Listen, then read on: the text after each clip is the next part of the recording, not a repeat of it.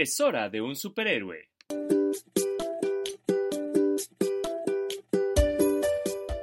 La recomendación de recomendación del día de hoy es la película Black Adam, que se acaba de estrenar en los cines. Miren, antes de que me linchen por decir que es una no recomendación, voy a decirles por qué. Miren, es una película de superhéroes de aventura y acción de DC, eh, que trata de un pueblo esclavizado que es liberado por un héroe que grita Chazam y se transforma y llega a el mundo actual porque una arqueóloga lo revive para que concluya lo que dejó iniciado.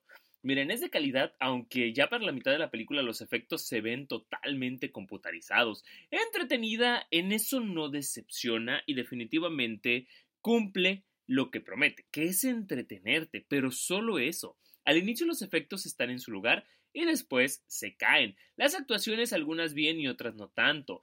La roca siendo la roca, es el mismo personaje de siempre, pero ahora trae un traje de superhéroe. Una escena postcréditos que si eres fan te va a emocionar.